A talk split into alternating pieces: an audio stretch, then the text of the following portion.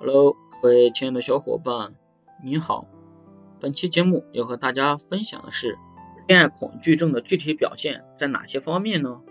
一、不与异性主动交往，边界感很强；二、有异性主动接触，马上远离；三、长期一个人生活，出门也只是跟同性朋友一块儿。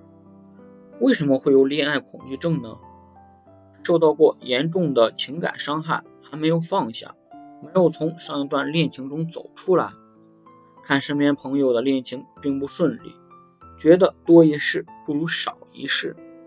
三，自己生活的很好，有自己的目标追求，在自己的生活习惯中非常舒适。